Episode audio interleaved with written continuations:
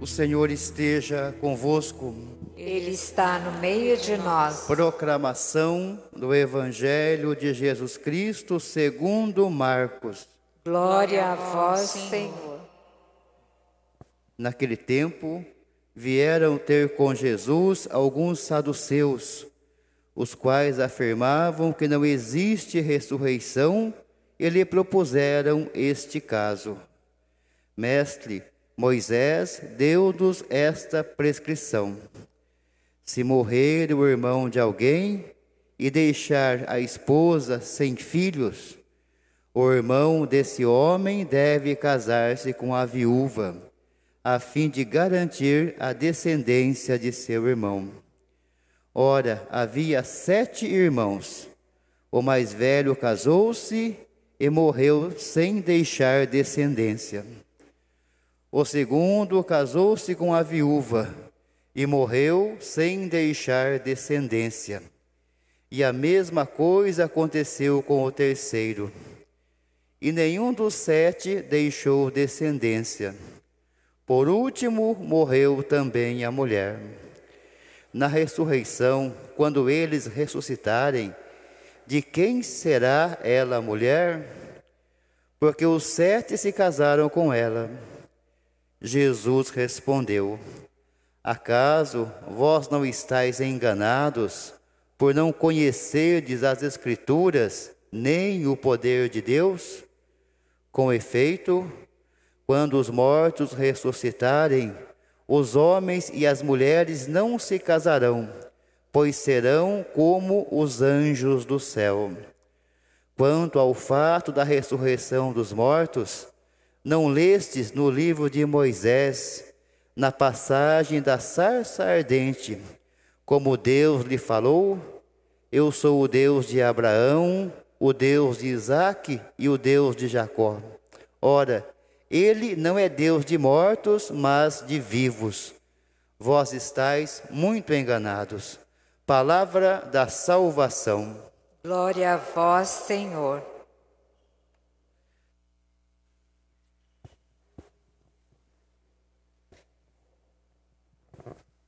Queridos irmãos e irmãs, a liturgia de hoje nos convida, né? Continuando também um pouco a liturgia de ontem, que a gente viu também os partidários, né? De Herodes e discípulos dos fariseus e até Jesus com uma pergunta bem cabiciosa, né? Tentando realmente deixar Jesus numa enroscada, perguntando se era lícito ou não pagar os impostos a César. Hoje também os saduceus vão até Jesus, também com uma, pergu uma pergunta maliciosa, debochada. Porque os saduceus não acreditavam na ressurreição dos mortos. Assim os fariseus acreditavam, mas os saduceus não. E aí eles vão lá, faz, fizeram uma pergunta em forma de deboche para Jesus, falando a história da mulher que teve sete maridos. E na ressurreição de, dos mortos, quem seria o marido dela, se ela casou com sete? E aí Jesus, apesar da pergunta ser feita com deboche, ele leva a pergunta a sério. E Jesus então começa a explicar sobre a ressurreição da carne. Começa a explicar e nos mostrar a verdade que quando passarmos desta vida, nesta vida vivemos a carne materialmente, mas como passar desta vida, nós que viemos os Deus vivos, voltaremos para o Deus vivo. E quando passar desta vida, continuaremos a nossa vida em Deus. Não a mesma vida que temos, mas seremos como anjos, como diz Jesus, o que está na Escritura. Jesus cita as Escrituras, que diz que seremos como anjos. Isso é não materiais, não materialmente, né? Não se preocupado com a matéria. Por isso não há mais casamento. Por isso lá não haveria mais casamentos. Seria como anjos, como irmãos. Estaríamos todos juntos, vivendo eternamente no amor de Deus vivendo a eternidade em Deus. Uma vida que não tem fim, uma vida que não termina com a morte. Mas aí Jesus explica isso. Porque os fariseus também tinham uma ideia da ressurreição, mas uma ideia da ressurreição como continuidade dessa vida. Jesus mostra que não. Todos nós somos chamados à vida eterna em Cristo. Todos juntos com Jesus, sem perder a nossa condição de criatura também de Deus, Jesus nos convida a sermos filhos de Deus e assim corredeiros do céu e participar do céu. Jesus deixa bem claro e usa a palavra de Deus para mostrar para aqueles, usando a palavra, o trecho do homem mais importante para o judaísmo, Moisés. Usando o próprio Moisés e o momento que ele estava na sarça ardente. No momento que Deus fala com ele, Deus diz para ele: Eu sou o Deus de Abraão, o Deus de Isaac, o Deus de Jacó. Ele não disse para Moisés: Eu era o Deus de Abraão, era o Deus de Isaac, era o Deus de Jacó. Eu sou Deus. Isso quer dizer que eles estão vivos em Deus. Tanto Abraão, Isaac e Jacó estão vivos em Deus. Por isso que Jesus fala que Deus não é um Deus dos mortos. Porque aquele que está em Deus, está com Deus, nunca morrerá. Jesus mesmo diz: aquele que crê em mim nunca morrerá. Ele refere-se à vida eterna. Não à vida material deste mundo, mas à vida eterna. Nessa vida material nós temos muitas perdas e muitas separações. A mais dolorida delas é a morte. Talvez a separação, a perda mais dolorida deste mundo seja a morte. Mas não é para nós um fim, e sim um começo. Por isso que sempre quando eu falo em missas para pessoas falecidas, a gente fala que esses irmãos nasceram para Deus. Há sete dias, há um mês, há um ano, mas sim nasceram para Deus. Como um dia nós nascemos para esse mundo, eles nasceram para Deus. Então, compreender isso é difícil. Porque a separação mais dolorosa que a morte é muito difícil compreendermos. Mas Jesus nos convida a compreender a morte como um nascimento para uma vida que não tem fim, para uma vida que não tem morte, para uma vida que não tem perdas nem separações, para uma vida unida ao amor de Deus. Eu lembro de uma comparação que se faz a vida, né, como uma gestação de uma criança. Uma criança, se a gente pudesse entrevistar a mãe que está no nove meses de gestação e eu pudesse perguntar para a criança: Você quer nascer? O que, que a criança ia responder? Eu não. Eu estou bem aqui no útero da minha mãe, sou alimentado, sou amado, eu não quero nascer, não. Mas a criança não tem escolha. Chegou nove meses, o próprio útero expulsa o feto a criança do seu ventre. Porque aquele ventre se torna pequeno para aquela criança. E ela tem que nascer para o mundo maior. O nascimento de uma criança é sempre dolorido para a mãe e para o filho. É um momento difícil também, o nascimento. Mas depois do nascimento, a mãe não lembra mais das dores do parto, por ter colocado um filho ao mundo, nem a criança lembra dos traumas do nascimento, por ter nascido para um mundo maior. Assim também é o momento final da nossa vida. Quando um dia chegarmos, esse mundo vai se tornar pequeno para nós.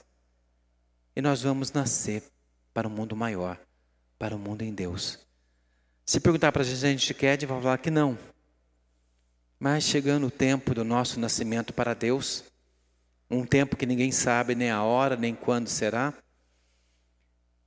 nós iremos nascer para Deus. Mas depois de nascermos, não teremos mais a dor dessa vida presente, mas sim a alegria de estar com Deus.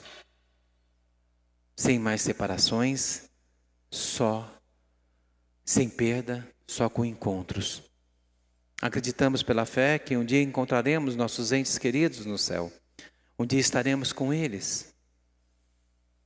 Então Jesus nos fala sobre essa vida eterna de estar em Deus. Todos nós que somos de Deus e vivemos em Deus, estaremos com Deus. Como Abraão, Isaac e Jacó.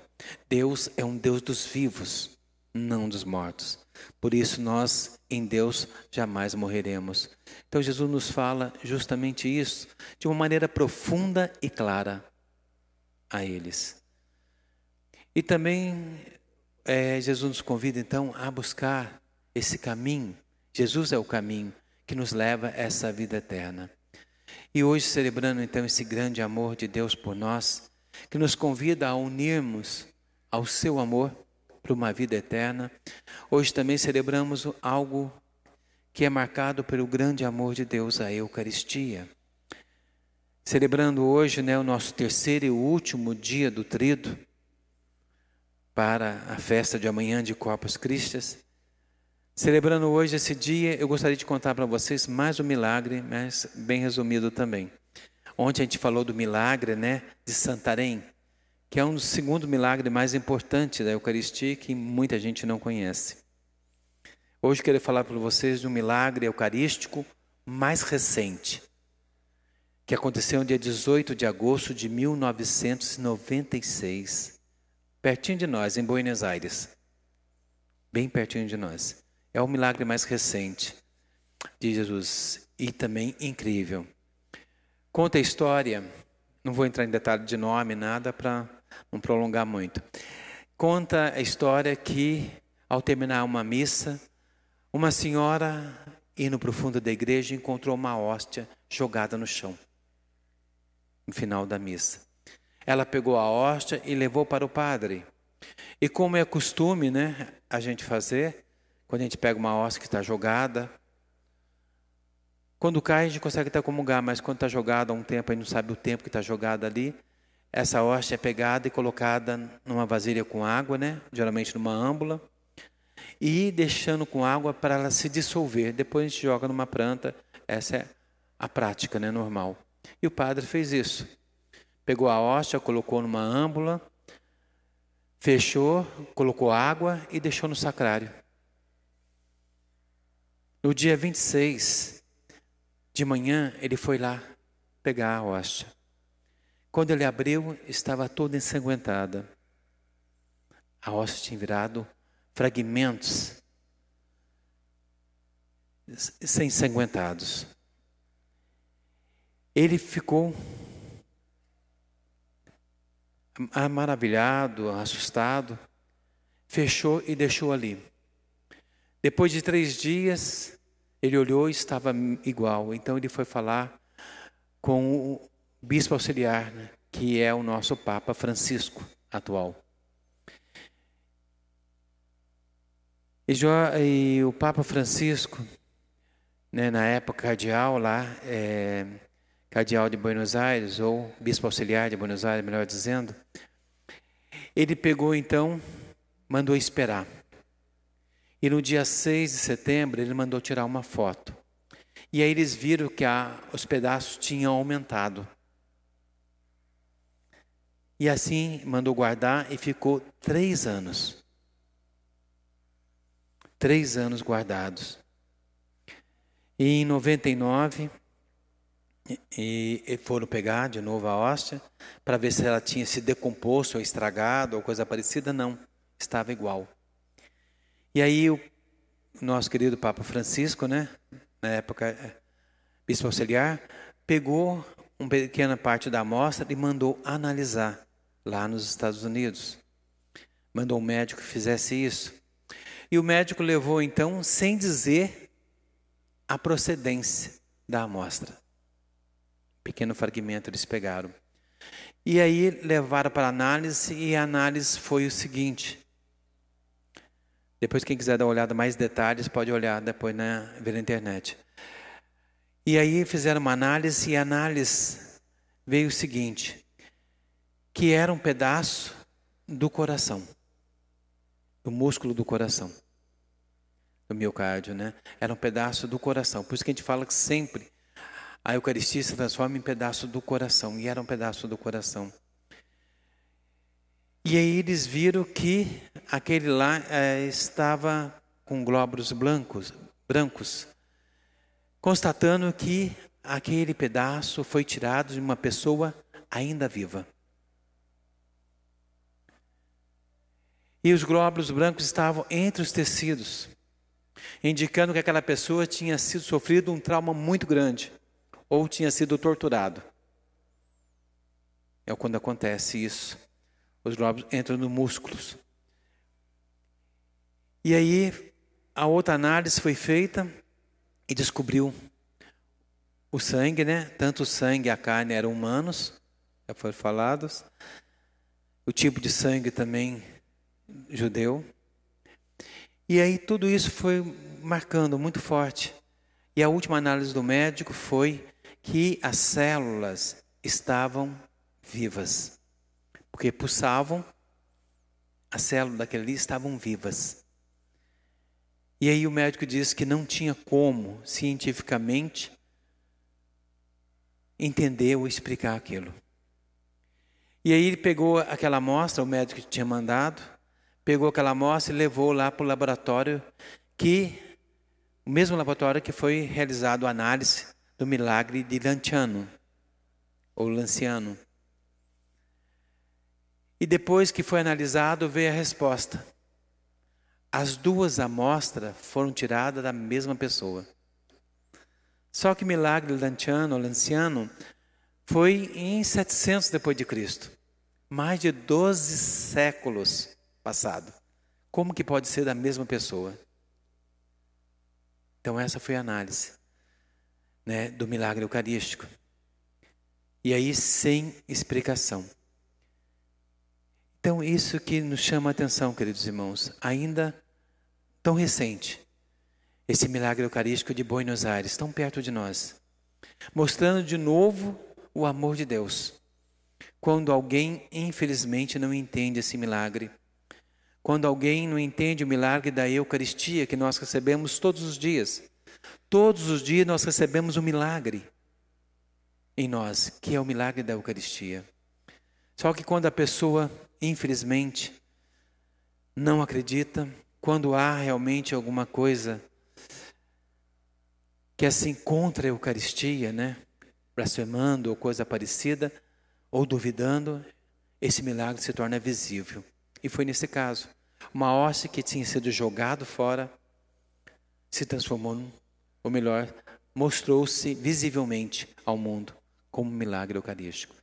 Então, o milagre eucarístico é sempre os milagres eucarísticos que nós chamamos são milagres da presença do próprio Cristo, da revelação desse milagre visivelmente em nossos olhos.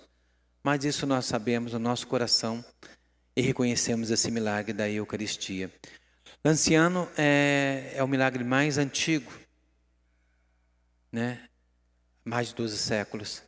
E existem milhões de milagres, muitos milagres que uma hora a gente pode estar conversando sobre cada um deles. Então é necessário entendermos esse grande amor de Deus, esse milagre que é a Eucaristia.